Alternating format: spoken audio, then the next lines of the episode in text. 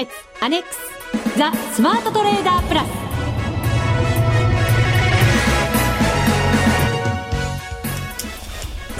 リスナーの皆さんこんにちは。内田まさです。この時間はザ・スマートトレーダープラスをお送りしていきます。まずはふくふくコンビをご紹介しましょう。国際テクニカルアナリスト福永博之さん。こんにちは。よろしくお願いします。マネックス証券の福島正さんです。こんにちは。よろしくお願いします。よろしくお願いいたします。お願いします。今日の関東地方ははい。ポカポカ陽気になりました。でも風がやっぱちょっと冷たいですかね。そうなんですよね、はい、それさえ収まれば、ええ、4月ぐらいの気温なんだそうですよ。そうですか。うん。えー、そろそろ桜もね、咲き始めてくれるんじゃないかとどこでしたっけ？鹿児島でしたっけ？えっ、とね、高知じゃ高知でしたか高知でしたね。ソメイヨシノが、そうなんですよ。あの、咲いた、咲いたというね、開花宣言がありましたね。そうですね。徐々に徐々に桜前線も北上してくるんじゃないかと思われる今日この頃。今日この頃。なんか天候の話から入る 春はお別れの季節。そんなことない。出会いの季節じゃないんですか？まずね、お別れがあって 出会いがあるんですが、はい、ダービーもいよいよ残り数時間で、はい、終了お別れのお時間となりました 番組終わらないですよダービーが終わりますからね。ご注意ください。はい。はい、4月以降もしっかり番組はありますのでね。もちろんです。なんかお別れの季節って言って、なんかちょっとしょんぼり寂しい雰囲気になりましたが、決してそうではありません。ただし、お楽しみいただいてきました FX ダービーが、いよいよ明日の朝、5時55分、5並びで終了ということになります。そうですね。はい。今回は最初はしっかりとトレンドが出ていて、はい、その後ちょっとなんかこうもみ合いのような難しい状況になってきたんじゃないでしょうか。うそうですね。あのー、まあ今の千さんのあの話にもありましたように、こうスタートしたところではね、あのトレンドがはっきり出てたんですけれども、まあ、先週なんか特にちょっともみ合いになってですね、はい、えー、各通貨あこう動きがこう日中の値動きが激しくなったりとかね、まあ、日中といってもあの、まあ、ウェリントンから始まってニューヨークの終わりまでというところなんですけども、まあ、その辺りの動きに惑わされた人はちょっと大変だったかもという。そうですね、はい、この後ランキングも発表いたしますけれども、ね、そのあたりがもしかしたら浮き彫りになってる可能性がありますね。ですね、順位がどうなってますか、はい、こちらも楽しみですけどね。そうですね。後ほど実行委員長の福島さんに、はい、はい、発表いただきたいと思いますがやっぱり特徴出てきてるんじゃないですか？福島さん出てきてますねますか？楽しみですね。楽しみ、ね、ランキング発表が。まあ楽しみな方とそうでない方もいらっしゃると思いますが、番組は進めてまいります、はい。この番組を盛り上げていただくのはリスナーの皆様です。プラスになるトレーダーになるために必要なテクニック、心構えなどを今日も身につけましょう。最後まで番組にお付き合いください。この番組はマネックス証券の提供でお送りします。スマートトレーダー計画、よーいドンザ・スマートトレーダー計画用意ドン。このコーナーでは、スマートなトレーダーになるためのノウハウ、実践テクニックについて教えていただきます。えー、まずは私のトレードからのご報告です。先週のミッションでしたが、えー、カナダドル、そして、えー、円の組み合わせですね、はい、で勝負せよということでした。私もこれ多分初めてだと思うんですよね。なんか先週もねあのカナダドルってあんまり取引したことがないって言ってた言ってましたもんね。そうなんですよね、はい、なのでワンコーナーでその資源国通貨について福島さんからじっくりレクチャーをいただいてからのトレードとなりました、はいえー、お手元にパソコンがある方はですね、えー、ぜひ、えー、ホームページご覧いただければと思います。えー、あ、そうですか。まだディレクターから今入りましてですね、チャートが、えー、まだアップされてないんだそうです、はい。番組終了後にアップになります。大変失礼いたしました。はい。申し訳ありません。えー、申し訳ありません。さあ、その、キャンドルの動きなんですが、えー、まずはですね、私がエントリーしたのが19日でした。えー、22時ぐらいですね、夜になりますが、えー、上昇に見えましたので、買いでエントリーしました。はい、84円を少し抜けたところ、飛び5セ円のところで100万通貨です。えーそしてですね、これも夜遅くなっちゃいそうだなと思いましたので、はいえーロスカット、もちろん決済のお利確のラインもしっかりと入れておきました、差し値で。で、えーこれはしっかりと84円50銭のところで100万通貨利確をいたしまして45万円のプラスでした。はいまあ、幸先のいいスタートかなというふうに思いましたが。そうですねはい。その後ですね、えー20日は随分日中はもみ合いになったんですね。日本もお休みでしたから、はい。そそんな影響もあったのかと思いますが、狭いレンジの中でずっとこう揉み合う時間が長く続きまして、えその、えーレンジの上にですね、えー抜けたところに私は買いの差し値を、で、下に抜けたところに売りの差し値を入れまして、えースタンバイしておりましたら、17時30分に84円55銭のところで買い指値が入りました。はい200万通貨でした。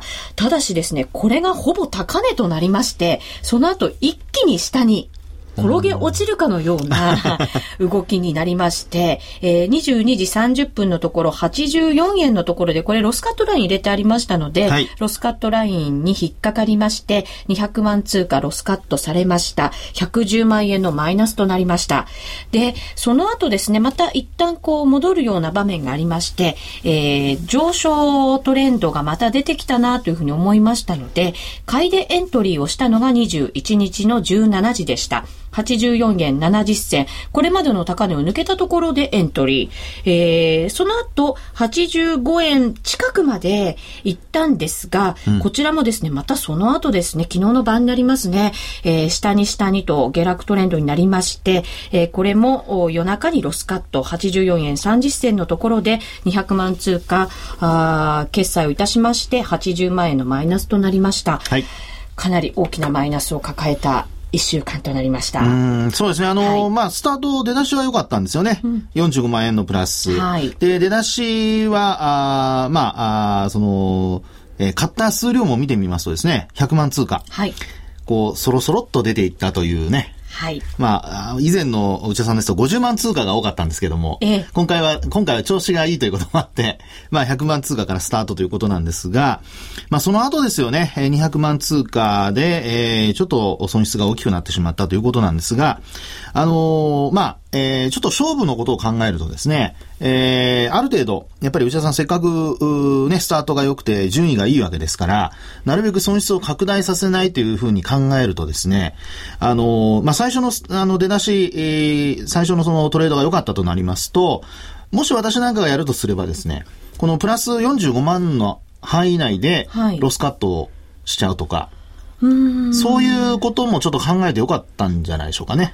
一週間の中で損をしないというふうに、そうですん考えるんですね。ええで、えーそうやりますと、45万円の、まあ、1回目のプラスの部分があるわけですから、まあ、逆に言うと、まあ、余裕を持ってエントリーできますよね。はい最初からそういう考えであれば。まあ、そうなりますと、200万通貨売買したとしても、えーまあ、マイナス幅がちょっと大きくなってきそうになれば、まあ、45万円を超えそうになったら、まあ、そこで一応ロスカット入れておくと。そうするとですね、これ、まあ、見てみると、まあ、トータルで80万円のマイナスで済んだんじゃないかなという感じはしますよね。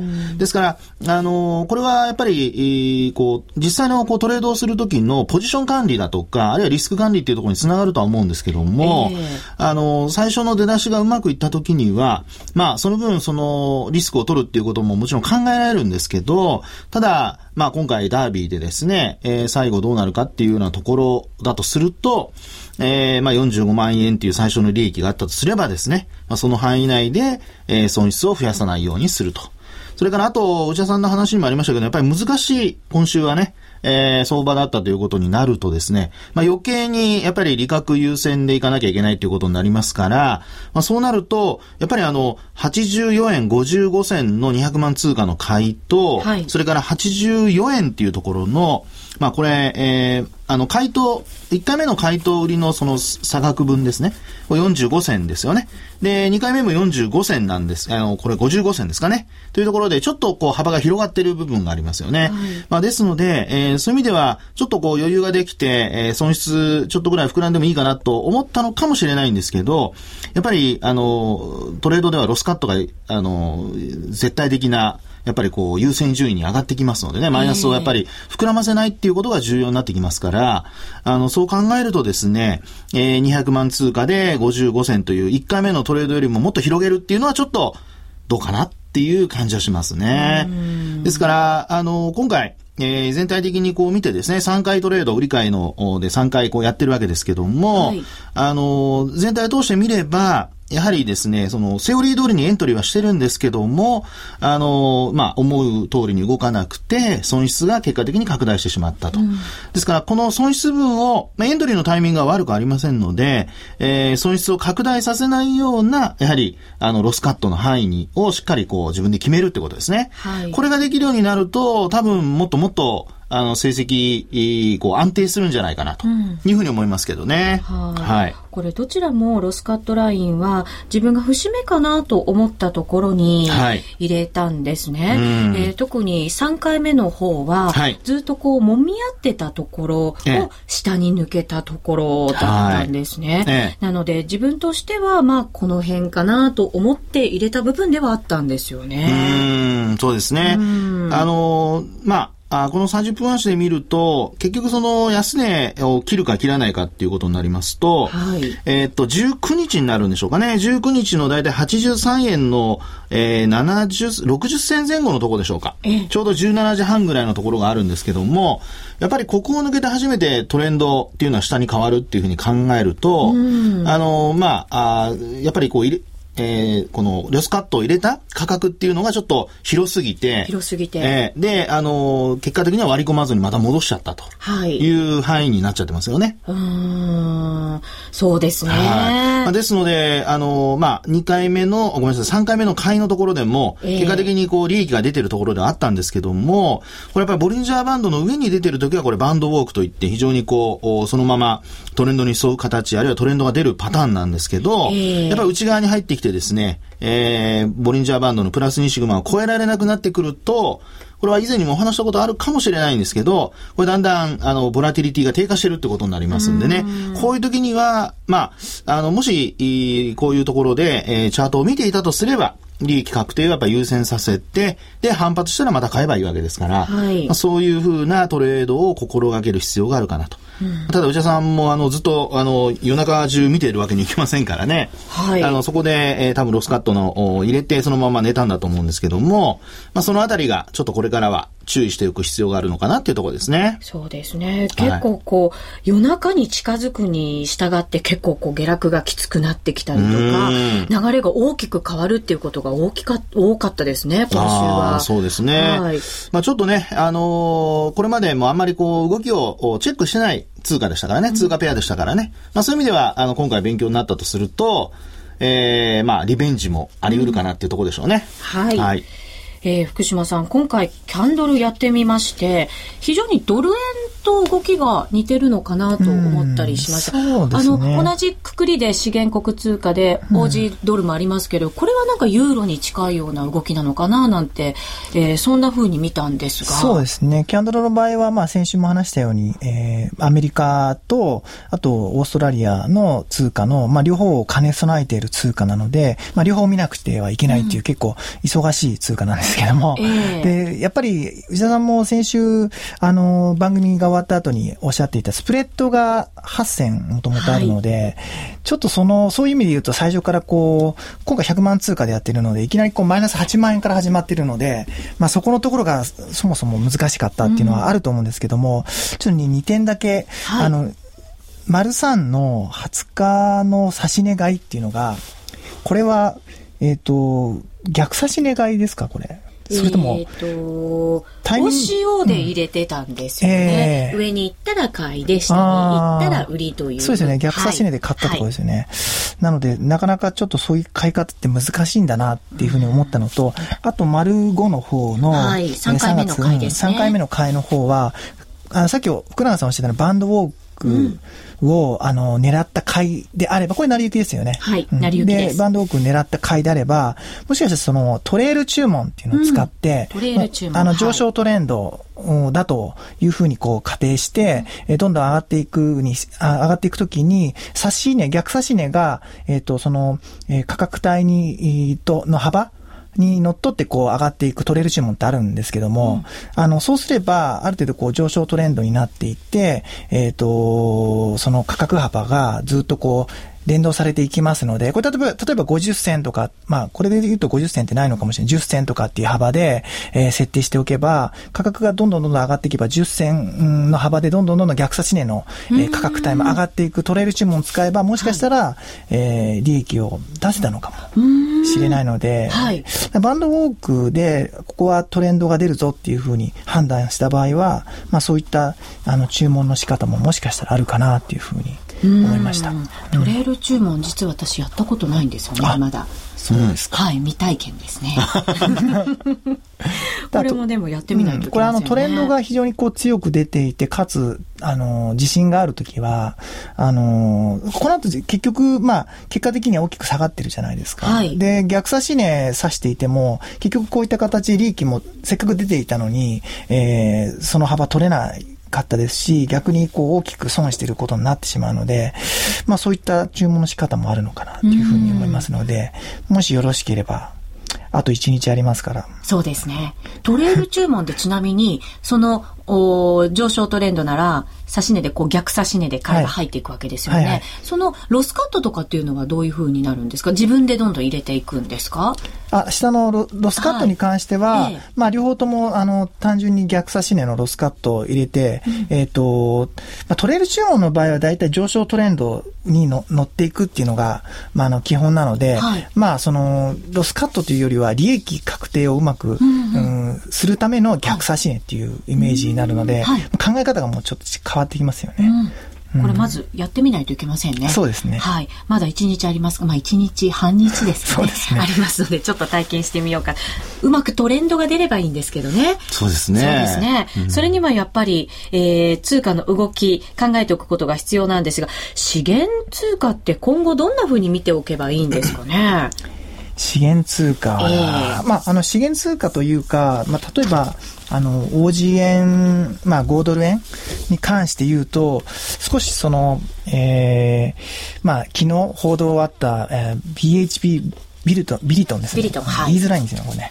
BHP ビルトンの、えー、まあ、幹部でしたっけ？幹部の方が、えー、中国の鉄鋼業の需要が、まあ、あの、減少するだろうっていう報道があって、はい、まあ、それも、あの、まあ、理由として下がっているんですけども、テクニカルまあ、ちょっとテクテクニカルな話を福永さんの前で話すのもちょっと大変恐縮なんですけども、あの、25日移動平均線をですね、まずこう、ちょっと実は下回ってるんですよね。これは OG 円ですね。OG 円ですね。はい。あの、冷やしで見て25本出した時の話なんですけども、えー、で、まあ、あの、3月、今年、あの、入ってから25日移動平均線旦3月の頭に、えー、つけてそこを切り返してるんですけども、もしかしたら今日のニューヨーククローズで、終値の時点で、えー、25日移動平均線をこう少し大きめに下回って終わった場合は、少し要注意なのかなと。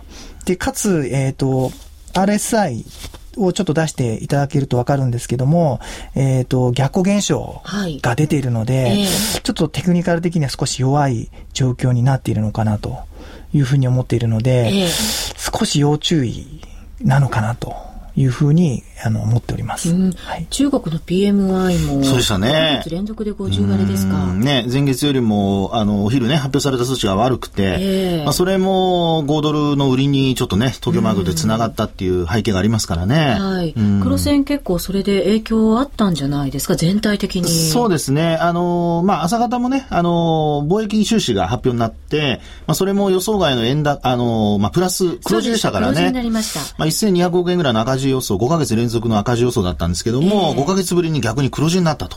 まあ、それも、まあ、ひょっとすると朝方の動きにあってですね、で、なおかつ PMI がっていう話になりましたから、あの、全部の通貨、私全部一応見てたんですけども、えー、やっぱり5ドルの特に売りが、あの、激しかったですね。そうでしたね。ねえー、ドル円に関しては現在83円20銭から22銭、うん、そしてユーロ円が109円94銭から99銭で、えー、100等円下回ってきています。そして5ドル円ですが86円40銭から45銭で、えー、これはまあ今日の安値圏での推移ということになっています。えー、ドル円に関してもちょっとやっぱり上値重い感じになってきてますよね。うそうですね。まあ全体的に通貨がですね、ちょっと、えー、あの、これまで円安基調だったのが、えー、逆の動きにこう、なんとなくなりつつあるのかなというですね。えー、まあ今週、先ほどのあの、内田さんのトレードの成果にもありましたように、まあやっぱり、あの、揉み合ってたっていうところがね、はい、まあそこからちょっと下に触れると、いわゆるそのリスクオンのとかですね、えー、円買いとかいう話になりかねませんのでね、うん、ちょっと注意が必要かもしれないですね。そうですね。ちょっと流れが変わってきているような感じがいたします。はい、以上、スマートトレーダー計画、用意ドンでした。FX なら、マネックス証券の FX プラス。現在、FX のサービスを提供している会社、世の中にたくさんありますよね。そんな中、マネックス証券の FX 講座が堅調に増えていると聞いています。なぜたくさんある会社の中で、マネックス証券が FX トレーダーに選ばれるのか、私なりに検証してみました。まずは、取引コストについて。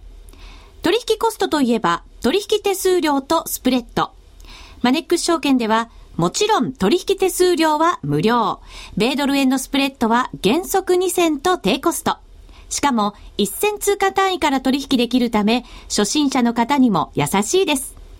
気になる取引ツールはとても使いやすく、投資情報も満載で、携帯電話やスマートフォンからの取引機能も充実。もう、言うことありませんね。さらに、皆さんに朗報。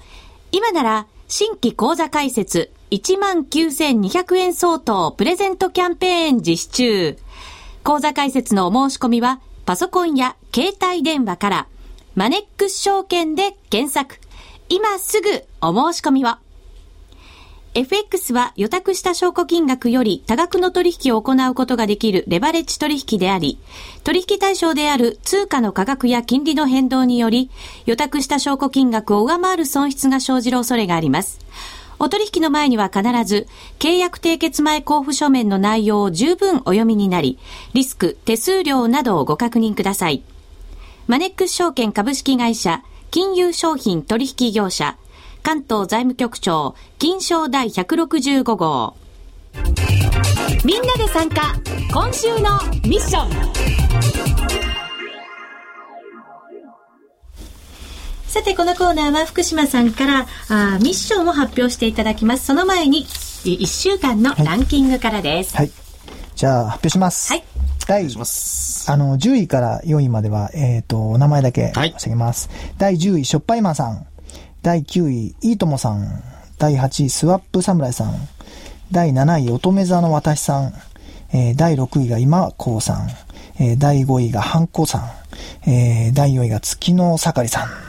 おめでとうございます。おめでとうございます。なんかこのあたりの方は皆さん僅差ですね。本当そうですね。ね。300万円の後半、400万円か。そうです、400万円以上、ね、万円の前半から後半ぐらいのところに、はい、えー、団子状になって、わーっと。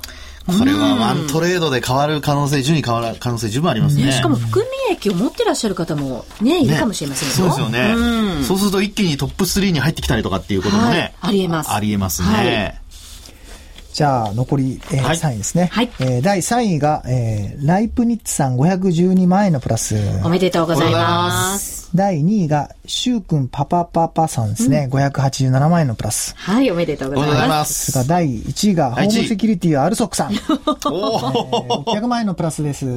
おめでとうございます。上位変わりましたね。めちゃめちゃ変わりましたね。アルソックさんは一体どこから？ねどこにいらっしゃったんでしょうか。今回15位ですかね。ああ、そうなんですね。この方、含み益を抱えていたのか、あるいは、盛り返してきたのか。そうですね。前回24位ですかね。そうですか。ね、ホームセキュリティさん。企業名は伏せておきましょう。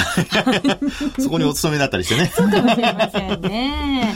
ねでもまだまだあと数時間ありますので、はいえー含み益を抱えている方はしっかり利確していただくのと、うんねさらにそのお利益を伸ばしていただくのと、はいはい、重要かと思います。はい。今晩のポイントって言ったらどうですか？やっぱりあれじゃないですか、あの、ヨーロッパでね、えー今晩はあの、PMI の発表、中国もお昼ありましたけども、あの、PMI の発表とかがありますので、はいまあ、そのあたりが一つポイントになりそうですけどね。はい。えーご注意ください。ダービーは明日の朝5時55分で終了となります。それでは、福島さん、残りその数時間のミッションお願いします。はい。えー、ちょっと、あの、内田さんのために、ために。あのー一周目ですね、好きな通貨ペアってことだったんですけども、その時内田さんすごいいい成績残していただいたので、まあ、じゃあ最後、えー12時間ですね、はいえー好きな通貨ペアで勝負せよとはい。いうことでお願いします。はい、ありがとうございます。はい残りいい12時間、ぜひ皆さんもお FX ダービーチャレンジしてみてください。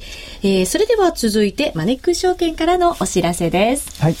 えーマネックス証券からは FX に関してはですね、今2つの、えービッグキャンペーン実施しているんですけども、ビッグがつきました。ビッグがつきましたねはいえーまずはですね、あの、冒頭でもあの、桜の話がありましたけど、え春の新規講座開設キャンペーンやってます。はい。でこれはあの、しあの、まあ、新規に口座開設するか、まあ、口座開設していても、まあ、今まで一回も FX プラスで取引していないよっていう方が対象になるんですけども、えー、キャンペーンエントリーして、えー10万以上振り返して、えー3枚以上ですね、えー取引していただくと、漏れなく6000円。これ抽選じゃないですからね。はい漏れなく6000円プレゼントです。うんねえ、マネックス証券が FX デビューを応援してくれています。は。はいいぜひ皆さんもこちら活用してみてください。6000大きいですよ。ですよねディナー食べられますからね。一人ディナー？一人ディナー。これを倍にしていただいて二人ディナーでね。またそういうちょっと、煽るようなこと言ってますね。いやそんなことないですよ。そういうチャンスがあるってことですそういうことですねそこに生まれはいるということです。はい。えーそしてビッグキャンペーン、まだまだありますね。そうですね。もう一つ。あの、先ほどのキャンペーン内田さんも対象にならないんですよね、はい実は。。残念ながら、んもうデビューしちゃいまし。たから。はい。ただですね、もう一つ、スプレッドを返しますキャンペーン第2弾。第2弾。えー最近このフレーズだいぶ、あの、皆さんに浸透してきたんですけども。定着してきました？そうですね。福島さんが考えたこのタイトル。どうなんでしょうね、これ本当に。えっと、このキャンペーン、あの、実は3000枚以上っていう、ちょっとハードルが高いんですけども、えー3000枚以降の取引に関して、えー米ドル円、ユーロ円、5ドル円、ポンド円、それからユーロドルですね、えースプレッドの大体半分ですね、を、えーキャッシュバックする、えーキャンペーンをややってますと。はいなので、ドル円で言うと、まあ、原則1銭で取引していて、えーユーロ円、5ドル円で言うと、原則2銭で取引してるのと一緒になるので、はいえーこれは、えー来月の7日土曜日朝5時55分までなので、えーぜひえーこの機会にお取引していただきたいなというふうに思います。はい。スプレッドお返ししますキャンペーン第2弾です。はい。はい。えーぜひ皆さんもご参加ください。これはあれですか？あの、もうトレード勝手にしちゃえば、勝手にキャン、あの、戻してくれたりするんですか？ね、エントリー制になってまして、必ずキャンペーンエントリー、すごい簡単なんですけども、メールアドレスだけなので、えーキャンペーンエントリーが必要になりますとはい。いうことです。はい。詳しくはマネックス証券のホームページご覧ください。はい以上、みんなで参加、今週のミッションでした。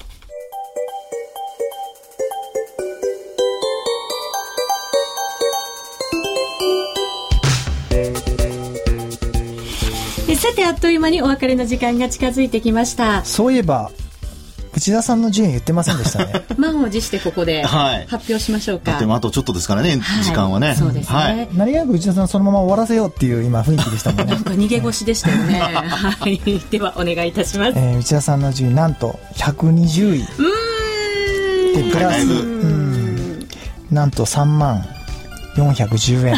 わずかなプラスですね。いやいや、まだプラス頑張ってます。はい。えー、1ヶ月ほど前は7位だったんですけどね。えはい。まあ残りえー12時間ありますので頑張ってまいります。ここまでのお相手は？福島正と、福永博之と、内田まさみでお送りしました。それでは皆さん、またまた来週来週この番組はマネックス証券の提供でお送りしました。